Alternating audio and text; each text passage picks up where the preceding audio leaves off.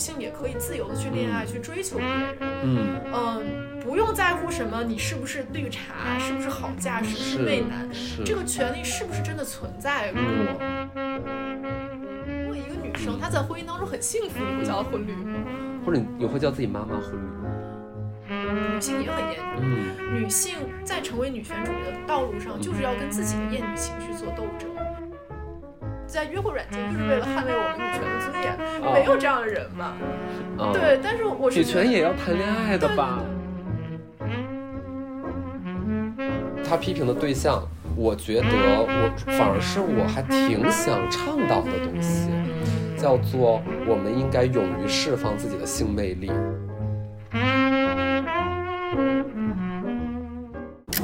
大家好，又出发了。今天就是去找张日奇，啊，随机波动的精品播客，随机波动的主播之一。呃，跟他聊两个字儿，叫做“媚男”。Yeah，喜欢媚男的，请把“媚男”两字打在公屏上。就是其实我不是特别特别确定这个词儿的定义啊，所以以至于我就没有特别多，呃，很扎实的想法和完整的价值观去写一个提纲也好，怎么地也好，我觉得那个还是预设偏多吧。哦，这儿，Hello，Hello，Hello，新年好，你好，快跟我们的粉丝打个招呼吧。不行，我这焦都没对上，完全没对上焦，太神奇了，再说一遍，朦胧之美。进来吧。好呀，哦，这样就可以看看自己哦对吧？可以。挺好的，哎，挺挺好的。我们我们这个拍摄就是非常的缺手，就是每次都是我拿一个 DV 就就这么着，然后没有任何人，没有没有别人，我一点儿都没准备。我我昨，但是我昨天想了一下这个啊问题，我觉得就是咱们聊这个话嗯题是不是在一个就同样的语境下聊是一个问题，对吧？嗯，首先这个词儿是啥意思呢？媚男是啥意思呢？你觉得？就是我我觉得可能就首先它有两个语境嘛，嗯。一个就是说，比如你在网上会看到有一些人攻击一些女生是。是媚男，是，就是可能是他觉得这个人的行为嗯。有取悦或者讨好男性的这种倾向，对吧？他就会说、啊、你这个人太媚男了。嗯。但另外一种，我觉得就是更多发生在我说我们生活中的，可能是一种自嘲吧。嗯，就是嗯我会经常说，我今天又媚男了。今天又媚男，男的真好。对，每天每天都在媚男，然后 但其实这个都是私下场合才会对说的吧？对对对，是一种，嗯，我觉得主要是自嘲。嗯，OK 嗯但我们今天聊的是哪种呢？我觉得自嘲也就罢了吧。嗯，就是，但是你想自嘲，它也是会默认为这个词儿有一定的贬义，然后放在自己的身上开一点玩笑。对。但它前提还是它是一个，当你在公开的语境里面去讨论它的时候，它还是个贬义词嘛，对，对吧？对而且经常是用来形容别人。所以这是一个认真的节目，是吧？可以，嗯，但但嗯，我没太想好，就是它的走向，或者说，呃，是要聊的深一点儿、浅一点儿，嗯就是很难很难说明白这个东西。因为我昨天晚上我在跟朋友喝酒，这就是我今天迟到原因，sorry。我昨天晚上在跟我朋友喝酒，就是聊到“媚男”这个词儿，我会发现他对“媚男”这两个字儿的理解和我还不太一样。嗯就是他他理解的媚男是，嗯，大概那个意思是崇拜男性，嗯，就是会觉得男的就是比女的强。嗯。啊，就是会有这种解释，他至少他是这么理解这个词儿的，嗯。嗯，那可能是其中的一个意思，或我不知道，因为现在没有人给媚男就下一个明确的，对，它就是一个比较宽泛的，就。是好像你。很多行为都可以装在这个概念下面，对。但是我昨天就在想说这个词的构成嘛，嗯。比如说“媚”，你后面加任何一个词，比如说习惯上我们会说“媚上”，嗯。会说“媚外”，对，对，但这样的词里面，其实它已经预设了一个等级在里面。对，比如媚上嗯。就是下媚上嘛，嗯，然后媚外，我觉得这里面有一个微妙的心态吧，就是说，感觉我们好像嗯确实不如别人，在在这个不如别人的前提下，你又去谄媚于别人，嗯。好像就更更有问题，更不好。是因为它本身就有这样一个权力结构在里面的感觉。没错。然后“媚”这个字，它本身是一个女字旁的字，对。然后当你说“媚”，即便你后面跟的不是男，其实它嗯都是用一种默认的男女之间的权力关系、来去类比一种其他的权力关系。没错，不管是下级和上级，或者说中西方之间的这种权力不对等，是。所以它本质上，我觉得它是一个、本身就是一个很有性别意味的词，并且这个嗯。性别意味并不是那么好的，就是并其实没有那么并不是现代。对，并不是那么嗯。现代的一个东西，没错。尤其是在它后面再变成嗯。媚男的时候，它其实就是有点像双重的肯定了他这个性别的权力结构在里面。我是嗯，我甚至会觉得它跟厌女文化就是一码事儿。我我其实觉得这个是，我觉得这个其实是我我今天还蛮想聊的一个问题，嗯就是我觉得今天在很多舆论场上发明出来这些新词儿，嗯你会觉得它是且旧且新的。我觉得你不能说它跟过去，比如说我们。二二三十年前，嗯。或者更早之前，我们对女性的那种性道德意味上的审判，就是说你不应该穿的过于暴露，或者说你不应该大街上跟陌生的男人搭讪，这种审判，你说跟今天的媚男，他完全在一个语境下吗？我觉得不不是完全在一个语境下，他是既有？它是既有那种很老旧的、陈旧的、陈腐的道德的一面，嗯。它里面又有一些新东西。如果它完全没有新东西，我觉得它是没有办法在今天再重新被人们所传对对。传播的。那这个新东西是什么呢？是大家意识到嗯女性在生活中时时刻刻面临一种男性凝视。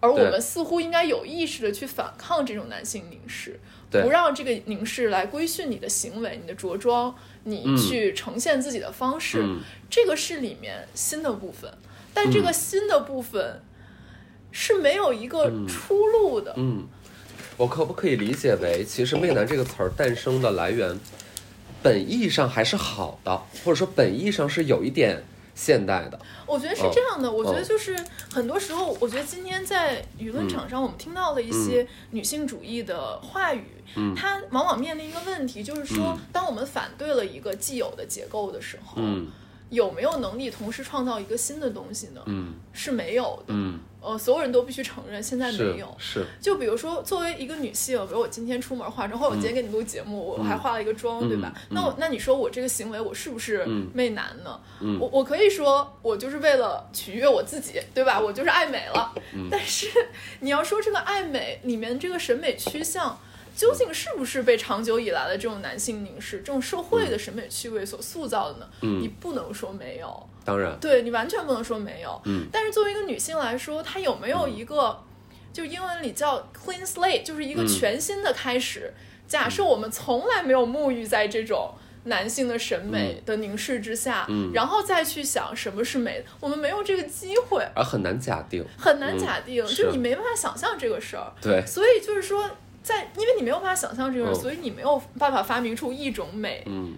我可以告诉你，这个美是完全不媚不嗯不媚男的。那在我们的这个美丽的地球上，有没有任何一个地方或一个文化会更接近想象的那一种？我们并没有持续的被男性凝视着，所以我们活成另外一个样子。就有没有任何一个时代、任何一个地域，有任何一种类似这样的文化？我觉得可能会有，嗯但是，但是我现在不能说出一个具体的名字来，但是我觉得可能会有，嗯对。但是它对于我们的借鉴意义，只能是说我们知道存在这样一种可能性，而不是说我们自己也能够直接把它拿来用。嗯就是这个，这还是两两码事儿。对而且绝大多数人也并不想进入到一个变化当中。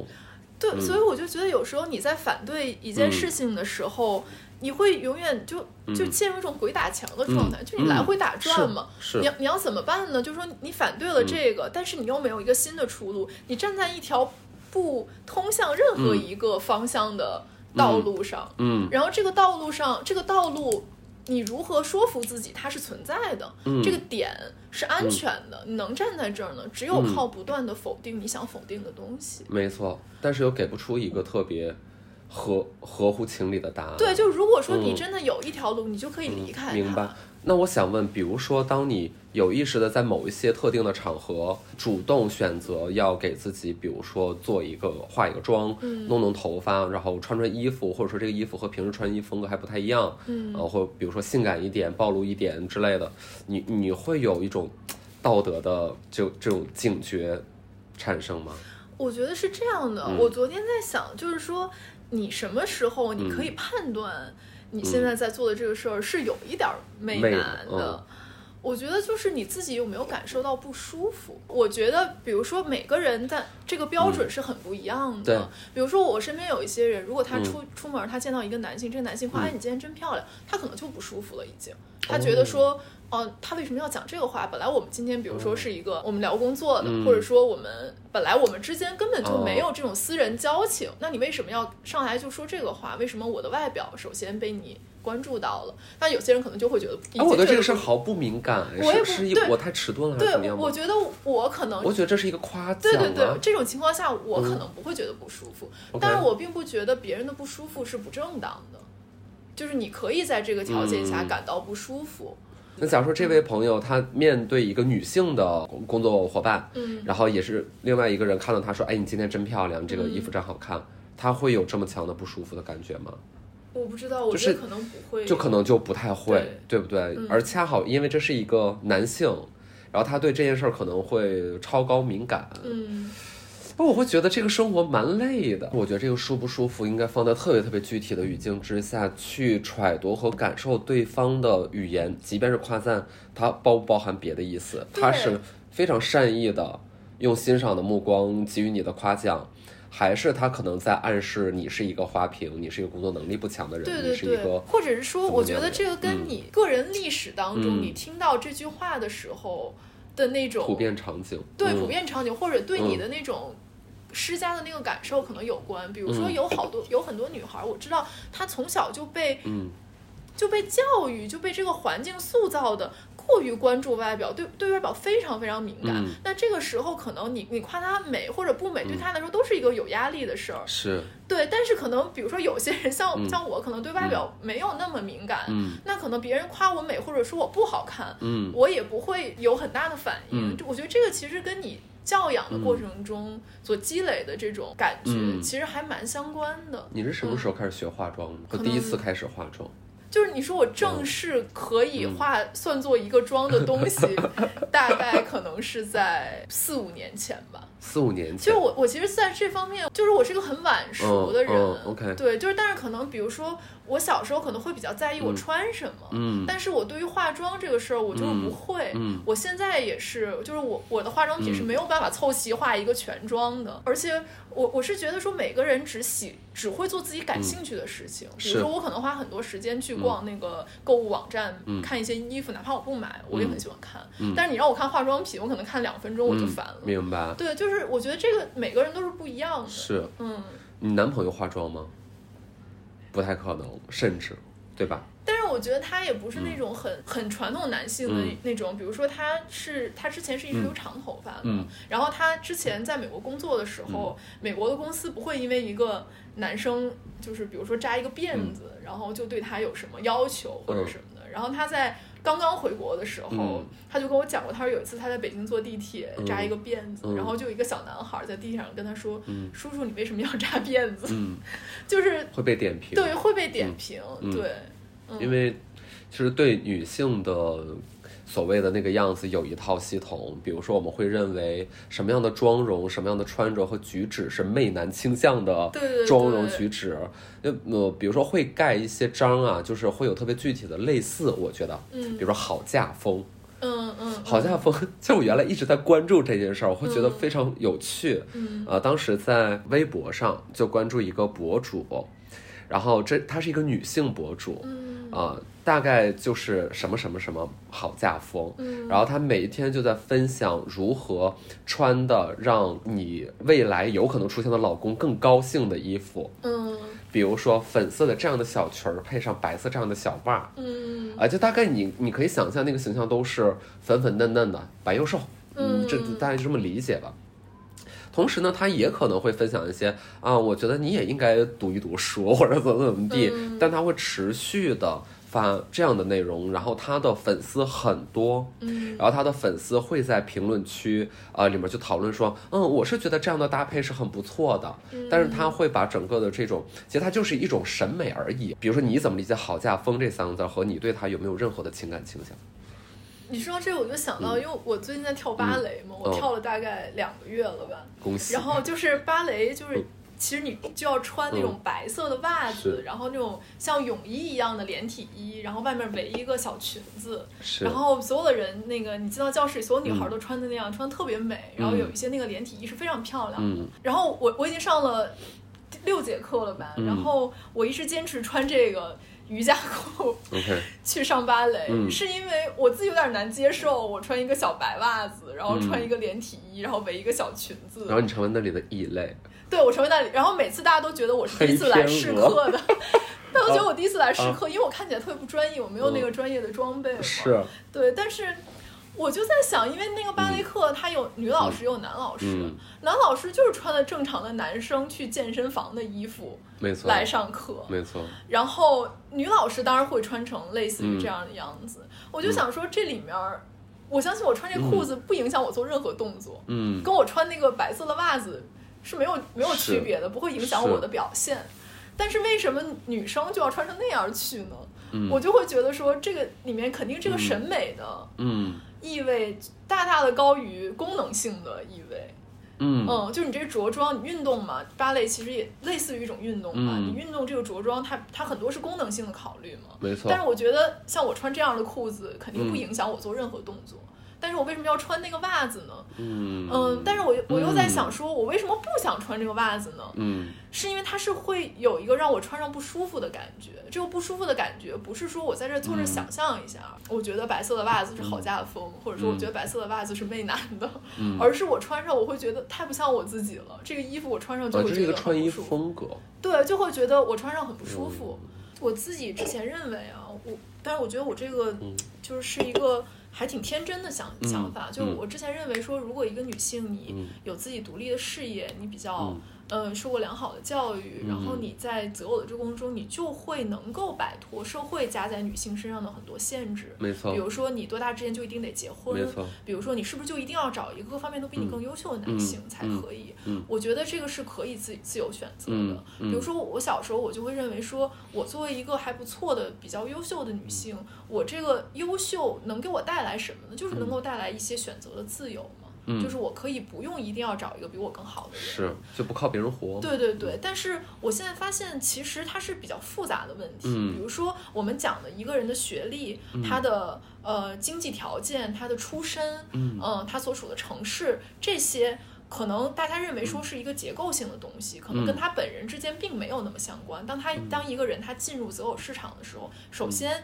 你呈现的还是你个人嘛，嗯。就你个人和这些并不完全是一定要相关的。对，但事实上，我是觉得很多时候女性从小被教育、被潜移默化的一些观念是带在她自己身上的。这个嗯。东西不是完全是说哦，因为我今天好像是成功了，我今天好像是有钱了，我今天好像是作为一个独立女性了，这些东西就在我身上被抹去了。具体体现在比如说很多嗯很多我身边的女性女女朋友，我就会觉得说，她们面对一个真的完全不如自己的男性，她依然会有自卑的心态，或者说她依然会有一种，就是她没有办法在这个关系当中变成一个主体，在在这个关系当中，她所有的考虑其实不是说我到底想要一个什么样的人，而是说对方他到底想要 他到底想要一个什么样的人。会出让自己的选择和判断的权利，对，我是觉得这种现象是普遍存在的。嗯。而且比如说，比如说一个女性，她她她自己的职业，她究竟能不能被对方理解和尊重和支持？嗯。我觉得这个可能很多人都觉得好像不是特别重要，但其实嗯。对于一个今天的独立女性来说，我觉得这个择偶当中是非常重要的一个问题。嗯对我，我觉得会会产生这种错位，就是跟当你剥除了你这嗯。些所谓的外在条件的时候，你这个人是不是就可以完全不受这些束缚了呢？嗯。我觉得是不不一定是这样的。明白，嗯他可能也有另外一种挣扎和纠结，然后体现在你会觉得哦，为什么会这样？你为什么还要向他怎么样低头吗？那我觉得在这个讨论当中，还是对女性要求很多。就是你看，我如果今天选择呃好嫁风，或嫁一个全方位比我更优秀的男性，咱们就靠男的活，然后行吧，那这是我人生选择。好了，网上来骂你了，婚驴啊，你是婚驴，然后你是一个完全不独立、不自主的女性，你简直就是女性主义之耻，对吧？就是这一波人的选择，OK，他们应该反省去，他们应该道歉去，甚至惯性权的问题也在这里面发生。但另外，就比如说像你刚才所讲的。呃，我今天已经是各方面还是相对综合得分比较高，那我选择了一个男性，呃，他没有我那么好，从世俗的层面上来讲，但我仍然要考虑他之所想，或者说我呃迁就让渡等等的，然后我们也要让他来，你好好清醒一点，你怎么样一点，所以就无论是他选择一个怎么样的生活方式，你好像都该。让这个女女性在思考一些什么，改变一些什么？我觉得这是好累。我这我觉得这是今天特别常见的一个问题。经常看到一个微博下面，一些人在骂进入婚姻的人，一些人在骂破坏婚姻的人。嗯。然后这个时候你就不你就不懂了，你就看不懂了。这个婚姻到底是好是不好？是是一个值得我们维护的东西，还是一个不值得我们维护的东西？是。就你看不懂这个问题了。就我昨天也在想，就是很多时候媚男这个话题，很像我们今天。呃，被反复拿出来讲的是为什么我们今天又开始打小三了？嗯，分明我们已经过了，好像已经过了打小三的那个社会时段了，对吧？为什么今天又开始打小三？就像我刚才讲的，我觉得它还是一个且旧且新的问题。比如说，我们今天会有时候会提到说九十年代的一些电视剧，比如说像《牵手》，还有什么《中国式离婚》这种电视剧里面。都有涉及到这个婚外情的段落，这个婚外情的段落其实是不给第三者施加过多的道德审判的。但是你去仔细看这个叙事，这个叙事里面一定有一个相对歇斯底里、不讲道理的一个妻子。嗯，然后这个妻子她在结婚之后就放弃了对自己的所谓的自我管理吧，今按今天的话说，对吧？可能她就蓬头垢面在家操持家务，然后或者是她也对丈夫有一种比较功利的要求，一定要成功，一定要赚钱，怎么怎么样的。然后这个时候这个丈夫他就觉得压力很大，压力。很大好厌 倦，对吧？跟这样的人在一起生活太没有意思了。然后这个时候遇到了一个婚外的女性，这个女性一般都是清纯，并且。呃，追求真爱，追求自由，对于婚姻并没有太多的想法，对吧？她并不想取而代之，是这样一个女性。给了她很多新的刺激。对，然后这个时候我们就会说，你看那个时候的电视剧多么宽容，对吧？第三者是这样的，他可以有真爱，他可以有自己的选择。但你仔细看这个叙事，它是非常典型以这个男性的情欲为中心的。没错，一切都是为了满足他的情欲，让他的情欲合理。在家有人照顾，在外有一些风流。对对对，而且这个第三者为什么要设计成这样？是要让他在这个第三者身上，在他们之间这段婚外情身上投射他对于自由的一个想象。没错，这个自由是男性的自由，是女性的自由吗？我觉得不是的。嗯。但今天我们重新看这样的叙事，我觉得首先在这个。比如说打小三的这样一个舆论当中，有一个很重要的不同，就是说我们今天意识到了这个妻子她的处境是怎么样的。嗯，这个妻子她不仅在一个道德上面。她面临的不仅是一个道德问题，对吧？不仅是一个婚一夫一妻制的婚姻道德的问题，她面临的是她在这个婚姻当中承担了很多无偿的劳动，没错，她的价值没有被她的丈夫承认，也没有被社会承认。是，我觉得今天很多在打小三的这个语境当中，大家其实认识到了这个问题。嗯，就像比如说我刚才讲的，在媚男的语境当中，大家认识到了存在男性凝视这样的一个问题。嗯，这个是女权话语的一面。另外一面依然有一个一夫一妻制的婚姻道德的问题。嗯，它是两者我同意柔合在一起的，就是说它有一部分是非常陈旧的，明白？有一部分又是非常新的。嗯，啊，我觉得那啊，这个新的部分我觉得很有意思。你的意思是，当我们在说打小三的时候，其实是我们意识到这个，也不是说原配吧，或者说就是妻子的这个角色，他没有被认可，我们是出于可怜他，所以我们把我们的怒气。牵在小三儿身上，嗯，但我会觉得他也不完全构成因果，就是，就我们可怜这个妻子，并不是我们攻击另外一个女性，就是，对，我觉得他不对称，对他不对称，他是不对称，就是为什么丈夫没有认可他，对，为什么社会没有认可他？你可以通过可怜他，然后我们去质疑为什么她的丈夫并没有认可她，而不是说我觉得小三儿该死。是，我觉得这个问题就是说。比如说，我们之前，嗯，呃，前几年我们有次聊天的时候，当时那个 PUA 那个词特别的热的时候，我记得你就说过，你就说，嗯，你觉得说这个词其实它是一个很模糊的表述，可能它反映的是我们今天在一种社会转型、亲密关系转型的这个过程当中，大家无所适从的一个阶段。对，就是说过去那种坚固的、牢固的家庭，其实已经不复存在了。是。大家在里面其实获得不了真正的安全感和保障，但同时新的又还没有来临，新的大家很多人没有办法进入这个新的关系。你没有一个特别 solid 的价值观，然后指导你这么去做就对对，或者说你这么去做了，别人是不是配合你？这也是一个很大的问题。对，所以在这个中间我们会无所适从，对吧？然后我们就会觉得说我们受到伤害了，我们不舒服了，但是这个不舒服到底是什么？嗯，没有一个词来界定它。我要讲几个有趣的现象来证明这一点。就是我跟秦岭，因为秦岭他，他不是恢复单身嘛，然后这大半年也基本就是没有找到女朋友，然后他每天就是在办公室哭着喊着说，我的人生目标就是娶媳妇儿，然后提到媚男这个词儿，就是说媚男谁在媚男呀？我怎么没看到谁在媚男？但是他有一个很好玩的事儿，是他过年期间可能就刷一刷那个这个交交友软件什么的约会软件，然后他发现一个很有意思的现象。呃，咱不知道是不是呃一群非常前卫的都市女性，或者说年轻女女性意识觉醒，啊，更独立，更怎么怎么样，会导致有一些动作在她的视角下非常变形，体现在和一个陌生男性聊天的时候，语气极其的强硬和 aggressive。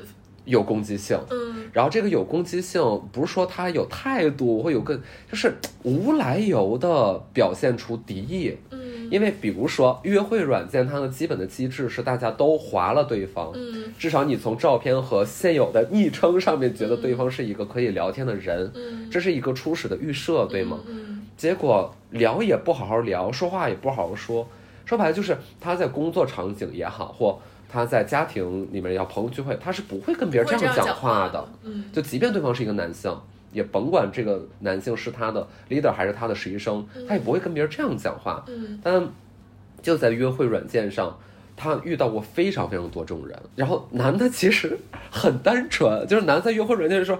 你好漂亮呀，就是他也真的没啥恶意，或者说，呃，他更多在用下半身在思考。然后我们知道绝大多数男的或者很多男的真的就是这样的，就是他们就是很呆萌嘛，对吧？但他感受到为什么他很不理解，他不太知道为什么会有突然间有这么多人就是讲话这么难听，而且在自己的个人简介里边描绘出来一种状态，就是他心墙竖的非常非常之高。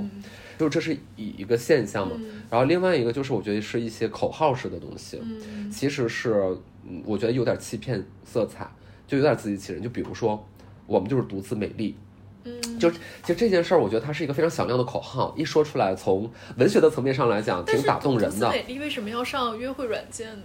我就是有点困惑，我就是有点困惑，就是无论是约会软件、社交软件，就像我很早很早的时候，就是说在微博，我忘了大号还是小号发了一个东西，呃，就是说我们化妆，我们变漂亮，我们是给自己看的。其实它跟独自美丽是一个意思嘛。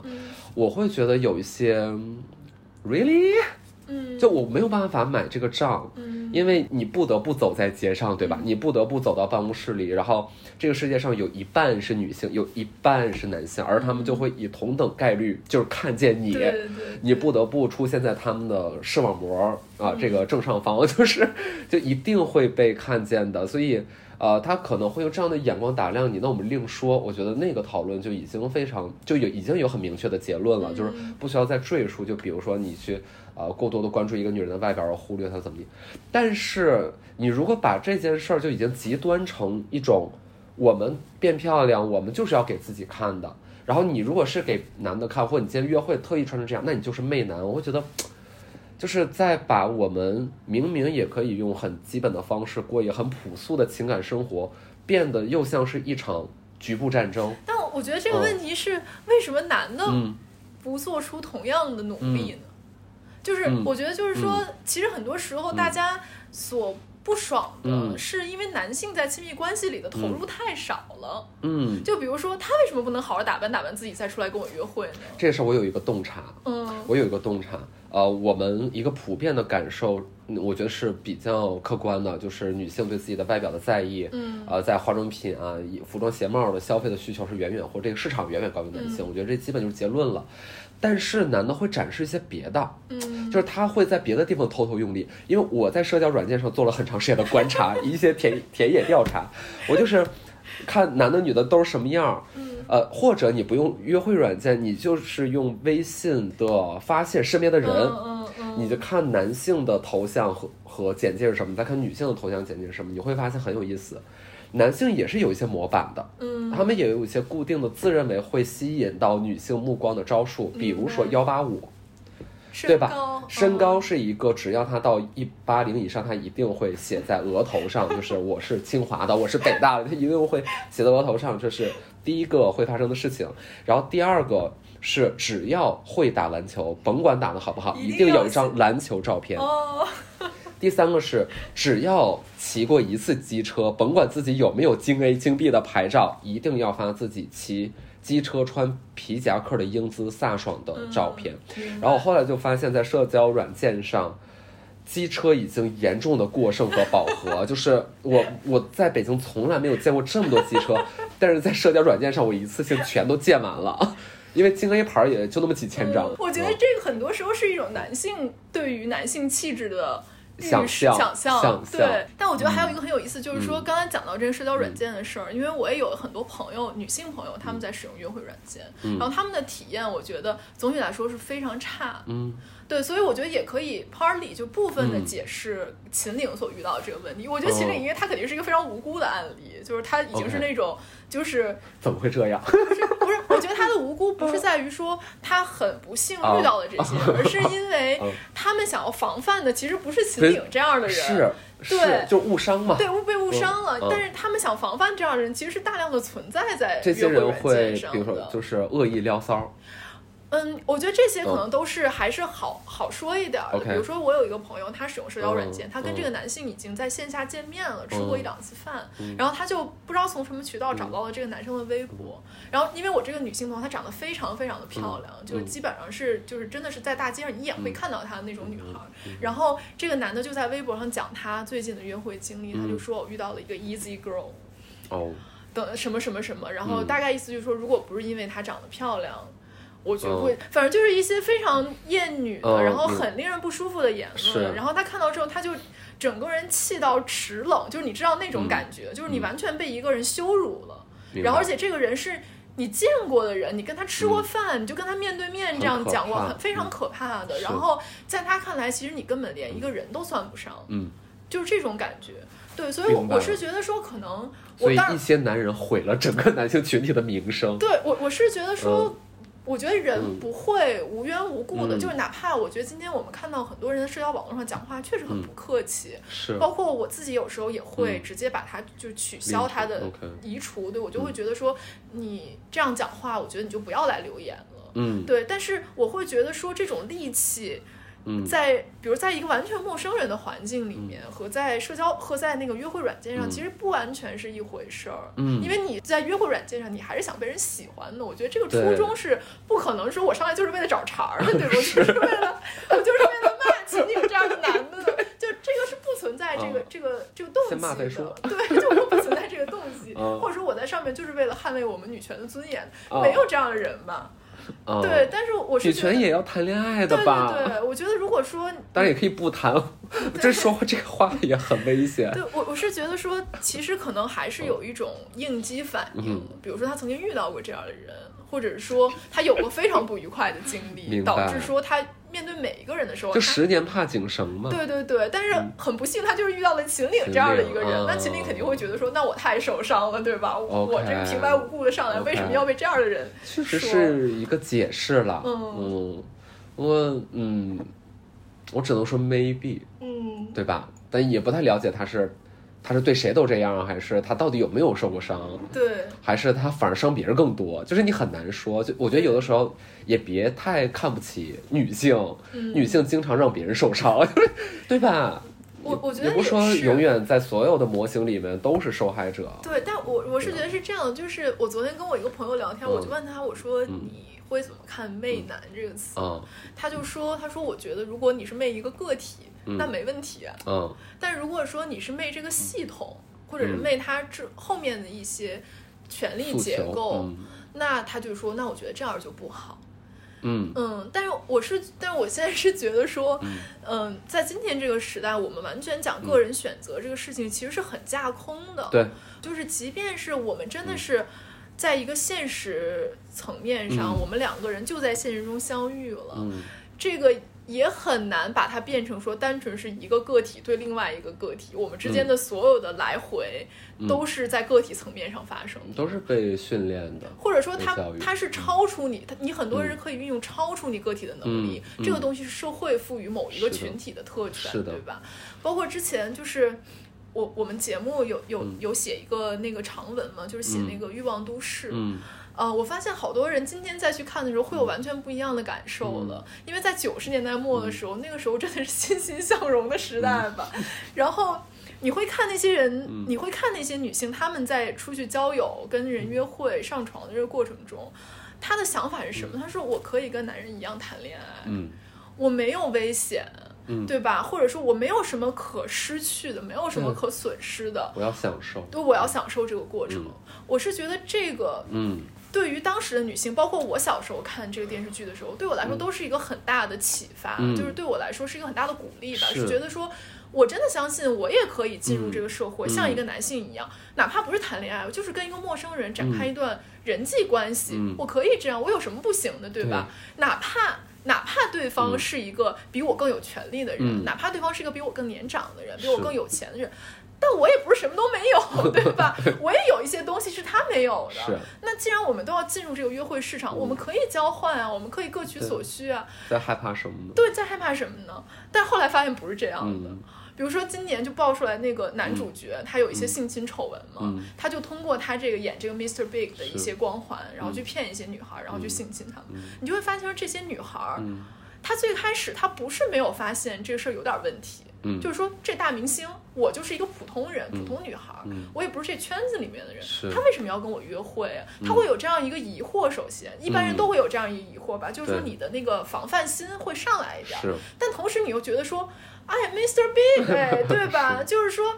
他他制造的这种神话，不是说这个角色本身或者这个男人本身有多么大的魅力，而是说女性有这个权利，我可以跟你去约会，我是一个完全不如你的人，我也可以去跟你约会。你是可能爱上我的，这是一种假设，对吧？这个东西很吸引人，我觉得。然后他就会去跟他约会，最后就发现说他就是一个强奸犯。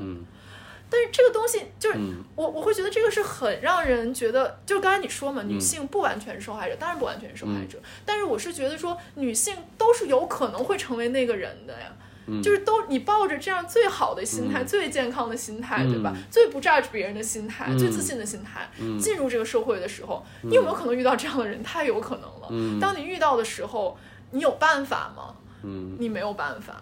对，我是觉得说，有时候我看这种东西，我就会觉得，我自己的经验，当然我没有遇到过这种事儿，也许是我心大，也许是我很幸运，但是这不代表是这就是一个常态，或者说这是你通过努力可以做到的事情，嗯，你通过努力是不能做到的，是。对，而如果这个社会给女性提供了这些保障，嗯，呃，你出门的时候你不用担心。你遇到这样的情况，你最多就是谈一个不太成功的恋爱嘛，你最多就是被伤害了感情嘛，这些我觉得没什么吧，对吧？就是你回去恢复一下，每个人都遇到这个问，男性也遇到这个问题，但男性会遇到那样的问题吗？可能不会。比如说被，对，比如说被强暴，比如说真的是利用他的权利去打压你，让你完全这个人就是不知道自己该怎么办了。我觉得这个情况都是可能会发生的。是，嗯。所以有时候我看这个时候，我就会觉得那种权利，那种女性也可以自由的去恋爱，去追求别人。嗯嗯，不用在乎什么你是不是绿茶，是不是好嫁，是不是媚男，这个权利是不是真的存在过？是不是真的存在过？是历史上真的赋予，就是我们的历史，我们的社会真的曾经赋予过女性这样的权利吗？我觉得也许没有，或者说我们之前是按照某一种指导，按照某一种规则在行走。所所以，可不可以理解为我们好像从被父母包办的那个时代，已经进入到了可以自主选择，还没等着大家学会变漂亮，呃，所谓的一种魅力的提升，呃，释放自己的性张力，还没等所有人都学会这一套的时候，就一个新的枷锁就已经来了。对，所以我就是觉得大家都是在一个非常不稳定的结构之上选，想要努力给自己找到一个立足点，这个立足点。太靠不住了，可是就是你无论怎么样努力的去 manage，去所谓经营你的生活，你都可能一下子就掉下去了。这个社会没有给你一个安全的平台，让你站在上面。而无论什么选择，男性好像都更容易全身而退，更容易全身而退，就是他的代价更少。所以有时候我觉得我也很，嗯，我也我处在一个很矛盾的。情况下，就是当我有我有时候会觉得大家应该努力的去尝试，去建立这个关系，因为建立关系本身，你才有可能创造出一个真正存在的道路来。如果你不跟这个男的交往，你不跟所有人交往，然后你自己待在这儿，你是不可能创造任何一个出路出来的。而且不太快乐吧？对你没有这个创造的可能性。但是呢，你要跟他说，你就去吧。那谁给他兜底呢？我反正给他兜不了这个底。每个人都没有办法承诺他，你出去了，你一定可以全身而退。你最多就是受伤害了，明白？最多你就是不开心几天。是，就事实上不是这样的。嗯，很多人付出的比这个严重非常多的代价，然后才能从当中再重新站起来，对吧？但另外一方面，我也觉得今天的很多这种针对女性的话语，不管是媚男也好，还是说呃打小三、见绿茶这些，它其实有一个经济面向的问题，就是说。我们是不是在做一个对自己最有利的选择？比如说，之前我们好多好多次讨论过，妈妈不让女儿看《海的女儿》。嗯，这《海的女儿》可媚男了，对吧？简直是媚男的典范了。但是说实话，我小时候在所有童话里，我最喜欢看《海的女儿》。嗯。嗯，我觉得那个是我第一次。因为有水下的情节吗？不是，我是觉得我第一次在一个不是 live happily after 这样的叙事里面，也看到了一种可能性。嗯嗯，这个对于我来说很浪漫、很动人，很浪漫、很动人，对吧？而且这个东西本身作为一个个体，你能自由的去爱。这个是很重要的。你作为一个个个体独立的人，第一步就是我能自主选择我爱谁，然后去努力的实现它。这个就是第一步，这个你不能否认。然后今天我们要跟孩子讲说，你不能这样，你要考虑一下，你要不要为这个男的牺牲你的全部，对吧？就是这个，就是我觉得是一个很功利的角度。这个功利不能说它是没有道理的，它是有道理的，但我觉得它不是最根本的问题。而且我觉得在这个过程当中，有一件事是我特别特别害怕的，而且是很明显的肉身的感受，就是我们大家对于别人的私德的要求是无限泛化的，就是我们非常非常愿意看别人家那些家长里短的事儿，然后。评论你是否和我是同样一个阵营的人？那比如说，我今天可以认为你是婚驴，或你是一个怎么怎么地。但比如说，在亲密关系当中，无论是男性还是女性，比如说在《海的女儿》这样的故事当中，女性承担着一个，啊，这条鱼承担着一个巨大的牺牲，嗯人家乐意嘛？对，就说白就是人家乐意。那比如说你是这条鱼的妈，就会说，哎呀，姑娘，你这样我真的很心疼。其实我觉得。呃，我觉得这种话也是合理的，因为人家是一家人，他知道他这这条女儿鱼是什么样的。但是网友不太应该去分析这件事儿，我觉得，因为你没有任何分析的素材，你只知道结果是什么，你不知道他是什么样的人。或者有的人他也许可能在通过呃巨量的牺牲，乃至于我让渡我自己作为主体的权利，我把自己高度的。个体化，它也许会有另外一种快感。嗯，就我觉得这种快感是应该被看见和承认的。对，我今天就是一个花瓶，怎么着了？我今天的目标就是成为花瓶。嗯，就它也是基于我想这么做，然后在亲密关系的过程当中没有给别人带来伤害的。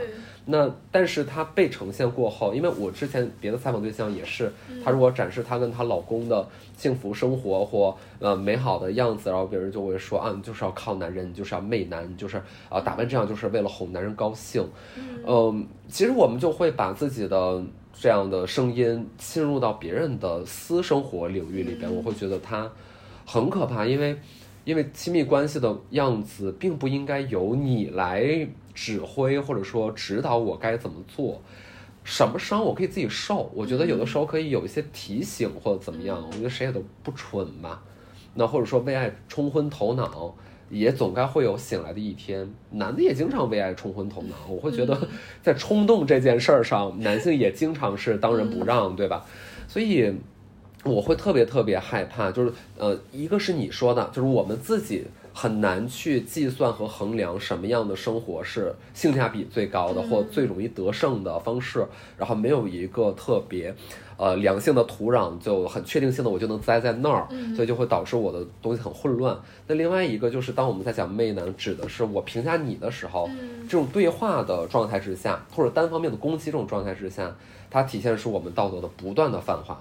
和侵入到每个人的私生活。我觉得就是现在社交网络上，我会觉得大家的发言，尤其是在这种需要站队的，或者说需要一定要做出一个判断的这样的一个语境之下，我发现很多人的观点，他并不是针对这个事儿本身，不是针对那个人本身，他是为了来摆脱自己的一种焦虑。比如说，如果这个人他跟我选择的不是一条？道，不是一条道路，那我就要拼命的踩他这条道路。但我踩他这条道路，不是说我认为他的生活跟我有什么关，他的生活确实跟你没关系。我是为了巩固我选择的这条道路。靠否定别人来肯定自己。对，或者说我我我坚定了站他，为什么我坚定了站他？因为他跟我是一样的。我选我选择的这条道路，所以我我有时候看到，我觉得这背后其实是人一种巨大的恐惧。嗯。不是他看上去是颐指气使的，你知道吗？是到处在教别人你该怎么生活。然后是很多人都是讲说啊，我我要做一个最清醒的人，最拎得清的人。但这个拎得清背后，我觉得就是一种巨大的不确定和巨大的恐惧感。没错，这个东西，我觉得一旦看到之后。我自己也不会太被这种评论所伤到了，因为我觉得说，哎，大家都挺不容易的，就是因为你会这样，并不是因为你过得真的很好，或者说你太相信你选择这条道路没错了，而是说你有很多很多疑问，对吧？这个疑问不通过去攻击别人，不通过去否定别人，你都没有办法去化解它。不焦虑的人是很懒得给别人上课的，因为他就是在忙着过他的快乐日子，就是。我我在这个词上再做点文章。我刚才突然间想到一件事儿啊，嗯，就比如单看“媚男”这两个字，我会觉得它的缘起和它用来它的语境，其实还是蛮女性主义立场的，对吧？嗯，就是你对男的太谄媚了，你应该更独立、更自强。但是你看“媚男”，我在想，他一定程度上是不是也是一一种变形的荡妇羞辱？我觉得肯定是，完全是。但荡妇羞辱是女性主义者最讨厌的一个东西。嗯。但是女性主义者其中一部分嘛，又发明出了像“媚男”这样的词，而事实上这个就是荡妇羞辱。我觉得完全是荡妇羞辱。嗯。我觉得他就他就变得很混乱，所以我就在想，知道就这些人的主要的价值观究竟是什么？有时候会跟婚旅比较类似吧，比如说什么时候你会出现婚旅这样的。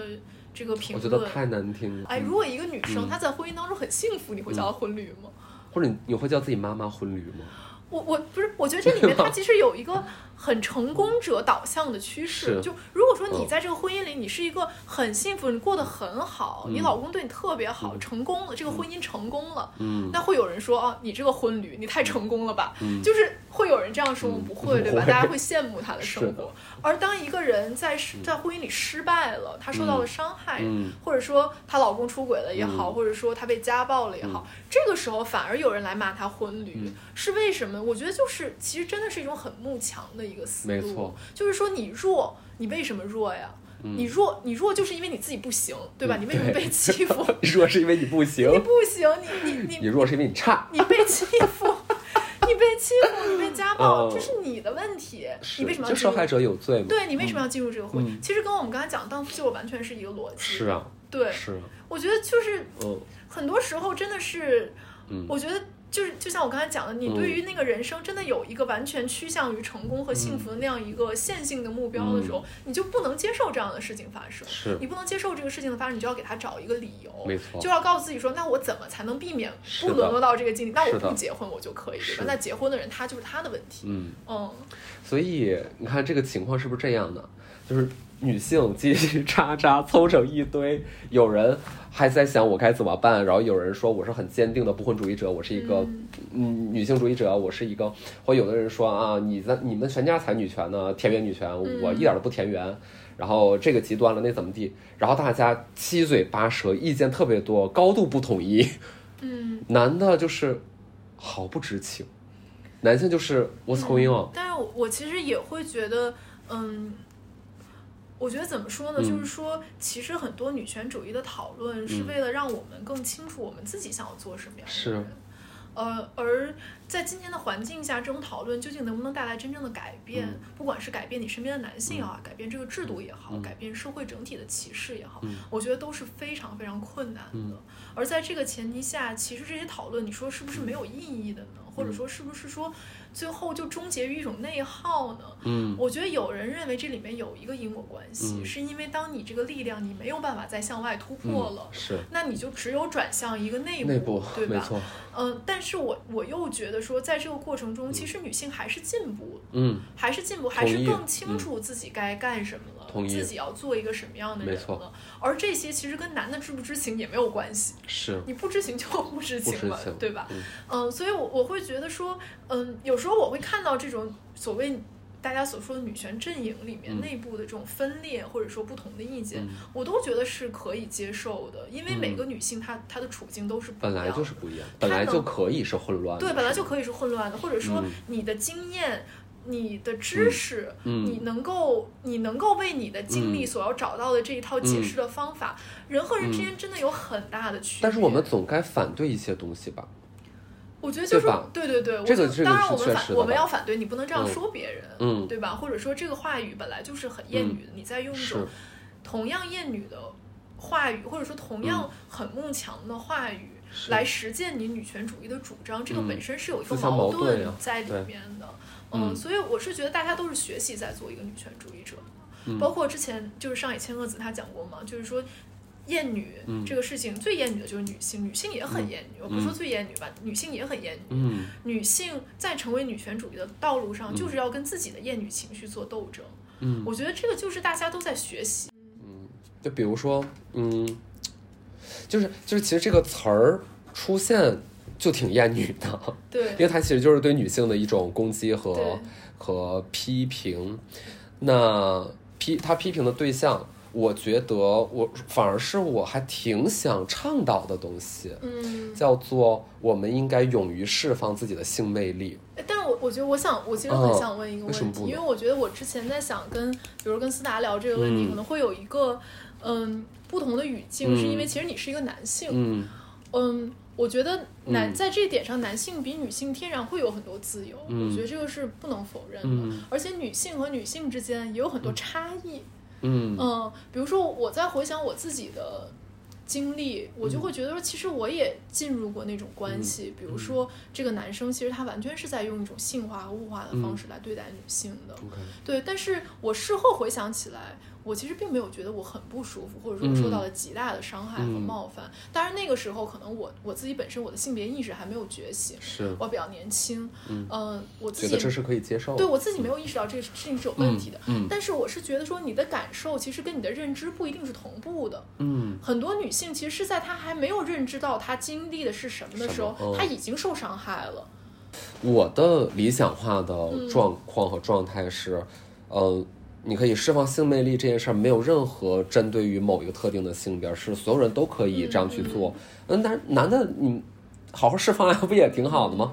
而且现在大家也确实在往这个方向去讨论。你在审美小鲜肉的时候，可能就是女性在形凝视这样的一一些男孩子，对吧？小奶狗、小狼狗，他们就是也被性化了，或也被物化了。所以我。我在呃面对比如说被物化和被性化这样的词汇的时候，我自己的一个感受是什么？我的感受是，我们的生活和我们的生命不能彻底的被物化和被性化，对吧？这是必然的。但是我们有没有某一刻是可以体会到互相物化的快乐？可以，是但是我觉得前提是在这个过程中你得觉得是快乐的。当然，当然，是被迫当然，当然，就是陪出去陪酒，不得不啊，要打扮成怎么样的？那个是被迫的。男朋友嗯喜欢你穿成什么什么样子，但其实你这样穿你自己并不舒服。我觉得这个是就是两个问题。我觉得偶尔穿一下自己不太擅长的衣服，以及如果能够互相要求的话，也还好。就是对对，就是那个这也是一个细节。就我会嗯我。我不是那么，嗯，会高度买这个账，就是，呃，男朋友要求我穿什么或告诉我穿什么，所以男的傻，男的去死，啊，你当然可以有这个情绪反应，因为你这就是你真实的情绪，嗯，不过其实不是说穿衣服，而是在各种各样的选择里边，我觉得大家都可以商量着来吧。我我我觉得是理想的情况下，是你也可以要求他，他也没可以要求错你。，而且假如说你没有满足他的需求，他也不会因此大发雷霆，对，就他只一就是我觉得个他有，他有权利提出来，没错，他提出来可能并不是一个太大的问题，嗯，但是你有权利拒绝就可以了。是。嗯就像是今天晚上你男朋友说我们要不要去吃水煮鱼，你说我不想吃水煮鱼，嗯，那你不会因为男的说，哎，今天晚上他非得要吃水煮鱼，然后这件事儿就是因此我在情感关系里面被操纵，我被怎么的？我觉得不至于，就是，但可能但是我觉得是这样的，就是有时候我会想，男性凝视或者说嗯凝视这个词，嗯它本身其实不一定有一个具体的发出凝视的人。就是明白我的意思吗？嗯就比如嗯刚才我们讲的嗯这个语境是说嗯，我男朋友跟我讲，嗯他这肯定是一个男性 凝视，对吧？是对吧？说我我喜欢你穿成什么什么样子，你要不要穿给我看一下？但有时候男生不提出这个，这个凝视就不存在了吗？嗯其实不是的。嗯我觉得很多时候让人不舒服的点，其实不是说这个人他有没有讲这个话，嗯而是说即便他不讲，社会对你的凝视无处不在，没对吧错？没错，对，然后这个可能也是会让很多女性被规训的原因。就是不是说我有一个男朋友，他跟我提出这个要求，或者不提出这个要求，而是说不论我有没有男朋友，走在大街就上，会被对我都有可能会被这种东西所规训。是，对，这个东西是一个弥散的，嗯嗯，是一个弥散的，反而在两个人之间一对一的关系还能控制。才是商 能商量。你不可能走在大街上跟大家说，求大家先别凝视我，先让我过去。就不就是不可能的。比如你走在三里屯，就有那男的一定要拍你，对吧？那你怎么办？呢而且是非常糟糕的用途，对对对对，我看到了嗯，而且而且就我之前我就是只会很快的走过去，我现在就觉得真的太可怕了，整个事情都。就你也不能去把他的那个相机砸了，嗯或者怎么样，就是这是没办法的事情。没错，嗯，唉这可怎么整呀？这个怎么整？但是我觉得嗯。像释放性魅力这个问题，就是之前我们在讨论《欲望都市》的时候，嗯我有一个朋友他也提到这个观点，他说他看到里面很多细节，嗯。比如说一个女生经常会因为，比如说她在这个性生活的过程中，这个男的睡着了，嗯。而自责一个星期，OK，会因为他已经连续一周没有达到高潮而自责一个星期。会因为他的一对儿男女朋友想要找一个这个双飞的对象，嗯。没有找他，而难过一个星期。就是它里面有大量这样的描述对，或者说他会因为他没有剃光所有的毛，，OK，被 judge 了而难过一个星期，就是他有大量这样的描述，嗯。然后我朋友就会说，就说他就觉得说，嗯。为什么这些事儿都要女的来想？就是你知道这个责任，比如说我们是不是有一个愉快的性生活，嗯。让双方都满意的性生活？嗯。这里面是有劳动在里面的，对，这个劳动好像总是被女的承担。就是比如在一个我我说说在一个哦，这种愧疚和羞耻感，确实，你你说的这种情境都存在，嗯。但是我不认为男的没有。嗯也有。男的阳痿早泄真的是对他们来说自尊心极受打击的，嗯所以为什么壮阳药就是比滋阴药卖的好，这个市场就是这么大，和比如说它的某一部分器官，就是它的尺寸不尽如人意，他会非常非常敏感和自卑这件事儿，而这就是一生的梦魇。哎，但但你觉得这个？比他他比我这周没有服务好我老公，就是完全是天壤之别的但你觉得这种心理压力。东西，它是因为他没有能够取悦他的伴侣，还是因为这个本身影响了他的男性气概？嗯，它影响的是男性气概，对他还是以自我为中心，对，呃，觉得我没有展示自己的雄风，嗯。但你觉得今天就是在一个，嗯、我们说就还是说异性恋嗯。这个语境里面吧，你说嗯。你觉得男性有在为提升自己的性魅力，或者更好的释放自己的性魅力做什么努力吗？嗯，我觉得有诶，嗯我觉得有，而且我觉得越来越多的男性很在意自己能不能得到异性的欣赏。嗯其实，其实事实上，所谓的不修边幅，所谓的土直，在也在光速的变化当中。嗯就是男性开始知道说，OK，我的身材也是要管理的，然后自律让我自由，就是也开始有这个意识。而且你看，我不是用 Keep 吗嗯？Keep 的每个训练你都能看到很多弹幕，实时的弹幕。我研究了很长时间这个东西，就是因为你没有办法不看到它，你一定会看到它。首先绝大多数很明显是男性在发，嗯然后男性会说为了谁谁谁。比如说我的、哦这个很有意思，就是假如说有个女性叫做嗯王美美，嗯，他们就会打为了王美美，爷拼了。就是你懂吗？他真的在为他追求的所谓的女神，他要跪舔他的女神，然后要做出一些身体上的改造和变形，但这个人是很有趣。是现实中的人，是真实存在的，他们会嗯用一种情趣或者说一种浪漫的，像刻在墙上，你懂吗？嗯就是那种感觉，刻在墙上一，种宣言，刻在烟上，吸到肺里，嗯就是一种宣言，然后就会在运动软件上，而且很明显，这里面绝大多数都是男性，嗯没有女性在写说啊，我为了啊王小明，我要把自己练出马甲线。因为女性会觉得我是为了自己，然后然后男的就会然后说我是为了谁，我是为了谁，我为了三年几班的谁谁谁，呃，然后就会有别的男性加入这个调侃，说啊那个女孩我也认识，我也是为了她。哦当然这里面调侃就会有一些更有恶意的，嗯呃，就是那种男性在一起聚会会涮的那种嗯玩笑，就比较丑陋。嗯嗯，但整体的氛围就是男的在想我该怎么取悦女的，就至少在这个软件上是这个样子，因为他也明知道都在嘲笑类似啊什么。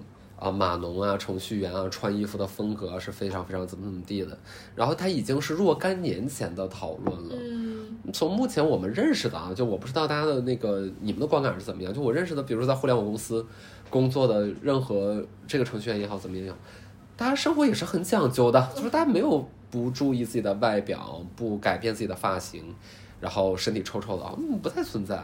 所以，嗯对吧？而且为什么这么多男的在努力要去植发，对吧？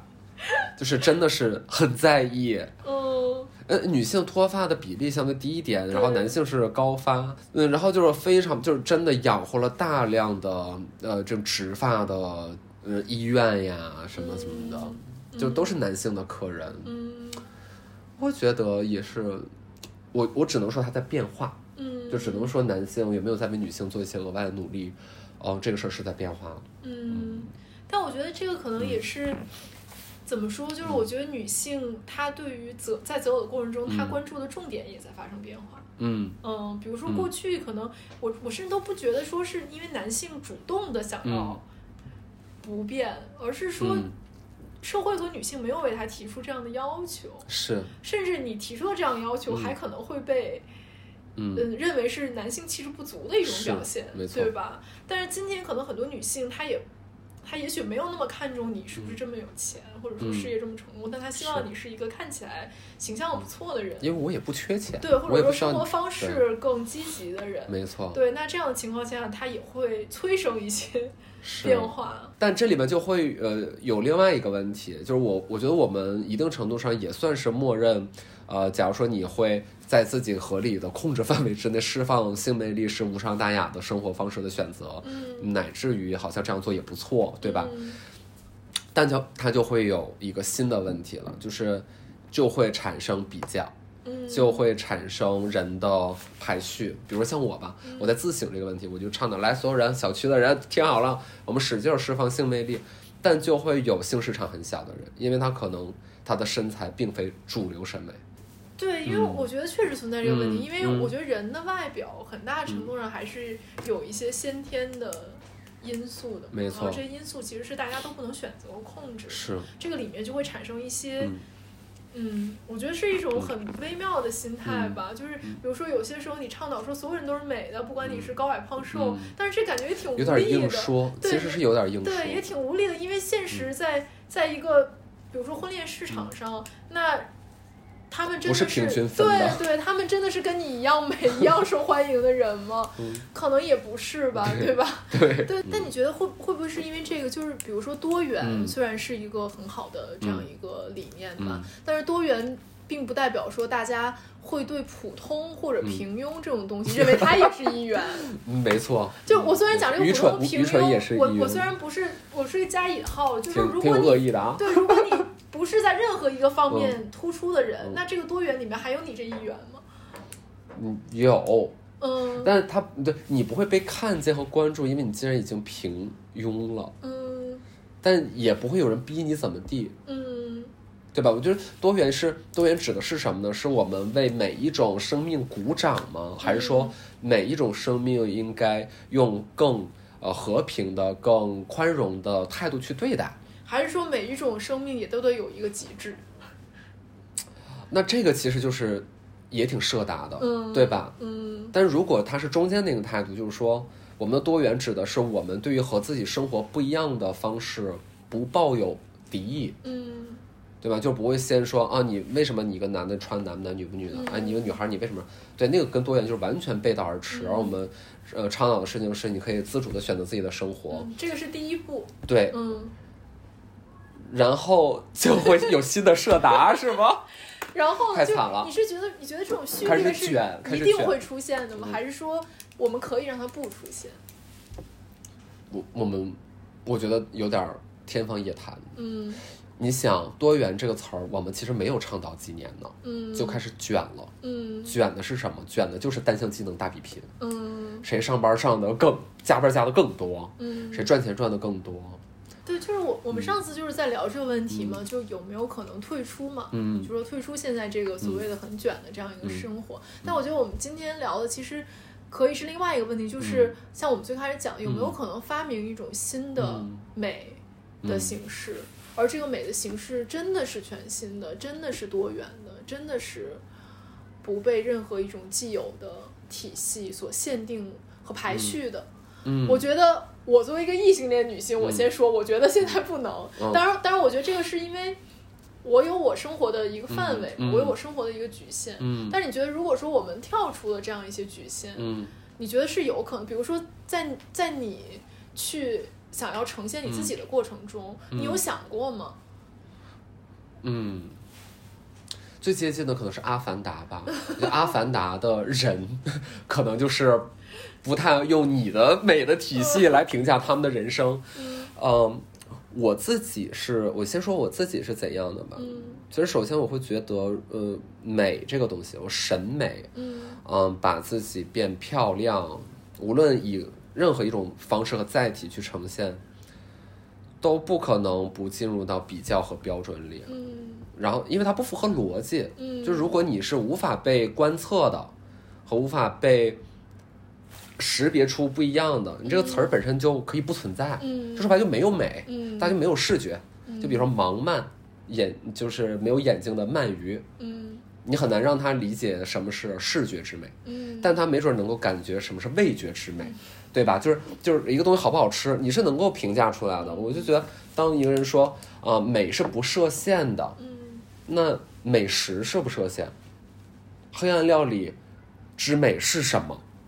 就是不啊，没有美啊，就是我觉得不用特别激进到，呃，当大家在就很自由派的去去理解这些问题的时候，就开始消解各种定义。嗯因为美不设限是一个，我觉得是个病句。嗯就一个东西不设限，这个东西就是不存在。嗯这东西，那那为什么有这个词呢？嗯对吧？那丑设限吗？我就很想问，丑设不设限？那美不设限？那丑是不是也不设限？那所有东西就是既美又丑。你 这话都没说，这有什么区别？它不符合逻辑。嗯嗯，所以首先我觉得美是有的，但是我可以在各种我自认为我做到了一点，是我能够尝试在不同的美学体系之内来回跳。切换嗯比如说钢管舞，嗯钢管舞绝对媚男的一种舞，钢管舞就是媚男的舞。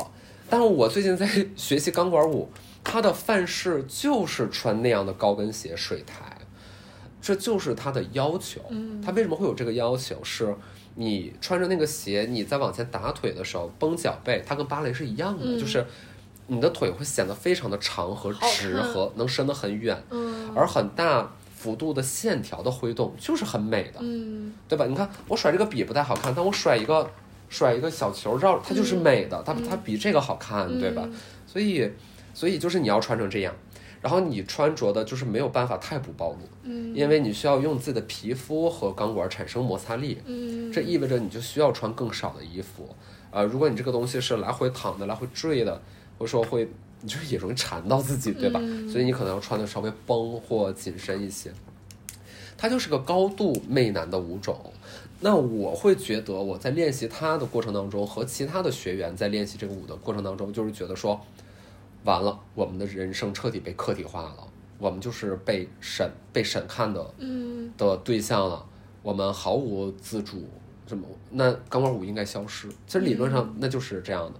那钢管舞如果要消失，OK 呀、那 Magic Mike 也要消失，因为 Magic Mike 就是高度媚女的嗯的的一种一种表演，啊，裸脱衣舞男，然后在女性观众，那我去看过，下面的女性观众就是尖叫、开心、喜悦，嗯，每个人都在释放自己的快乐，然后你是无论是多巴胺还是荷尔蒙，就同时在分泌，那感觉就一定特别棒，对吧？所以，那如果钢管舞要取消掉，因为它是个高度媚男的舞种，那 Magic Man 是不是也要取消掉？我们大家是不是都得变成尼姑和尚？就是我们得这样吗？就是不要吧。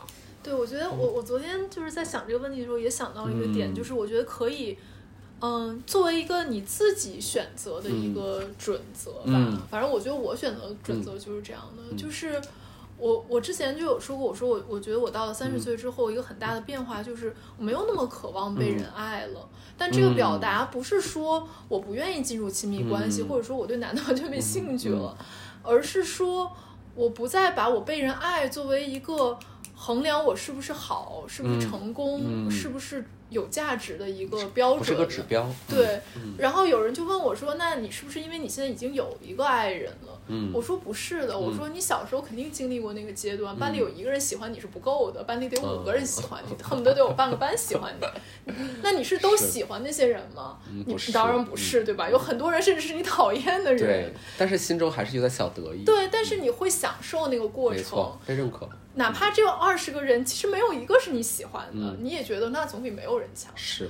对，所以我，我是觉得，甚至你会去追求这个东西，嗯对吧？嗯我会希望今天，哎，通过我跟他讲一句话，这个人就 就喜欢他，喜欢你有什么用呢？没有什么用，其实。没错，嗯对，所以我就会觉得说，我我觉得我已经过了这个阶段了，嗯就是我不再会因为有人喜欢我，对我有好感、认可我，嗯，嗯来来承认自己的价值。对，而觉得说我自己真开心，我今天一天就为了这个很开心是了。然后我嗯也不会因为有一个人不喜欢我，尽量吧。但是这个我觉得比较更难做到 一点，更难就是做到，对，就是可能也很难不骂回去。对，也也不会太难过，或者说太沉浸其中。嗯嗯，所以我觉得可能这个就是一个。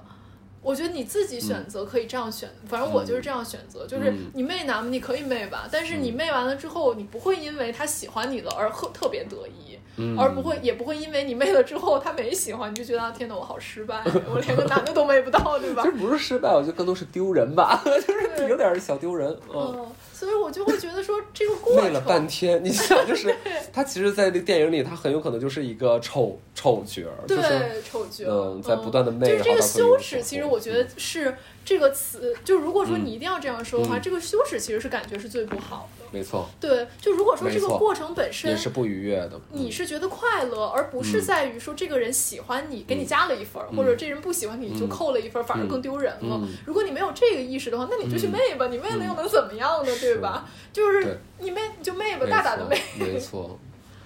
但我在这里边稍微抬一个小杠，就是，呃，人能特别呃科学合理的辨析出自己快乐的原因究竟是什么吗？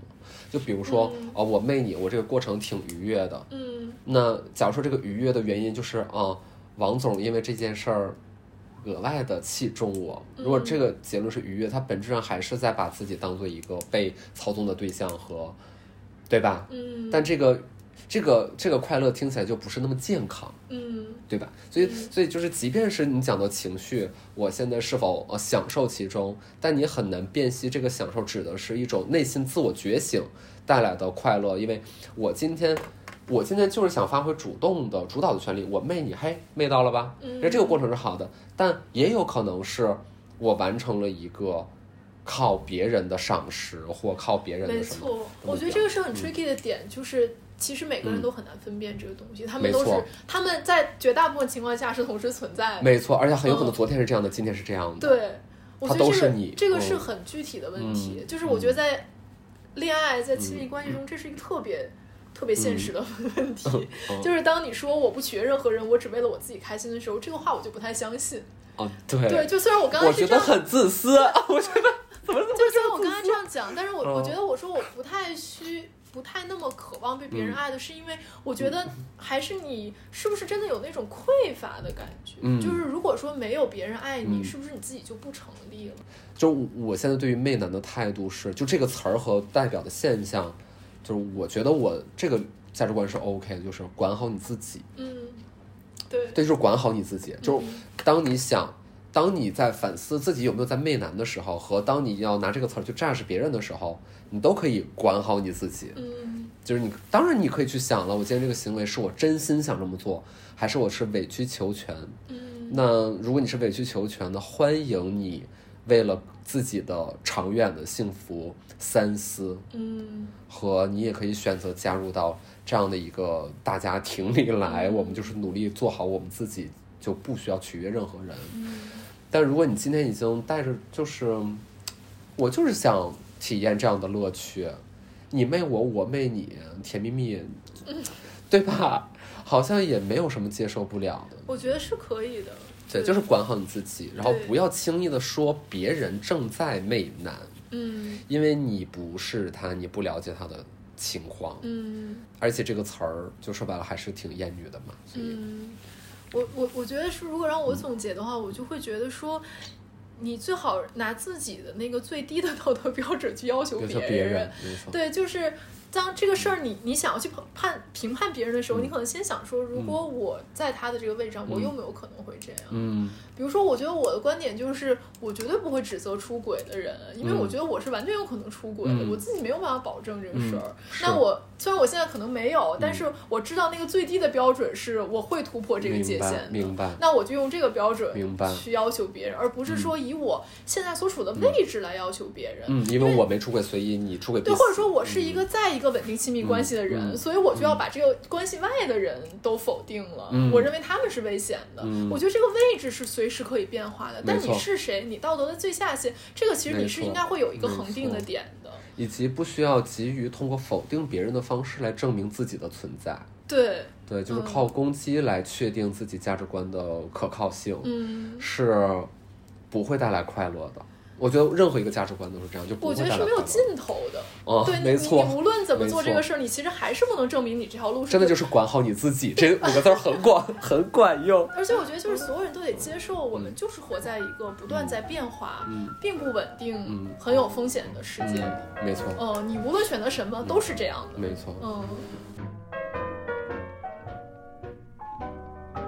DV 计划每周五中午十二点全平台上线，视频版内容可在微博、B 站、微信视频号及 YouTube 上查看，图文版内容可搜索公众号“斯达帕特”，音频版内容请在泛播客平台搜索 “DV 计划”。不同媒介的节目内容有所差异，欢迎您选择自己喜欢的方式打开我们，也欢迎你分享、评论或提出更感兴趣的话题与人物，一起探寻事件的另一种面向。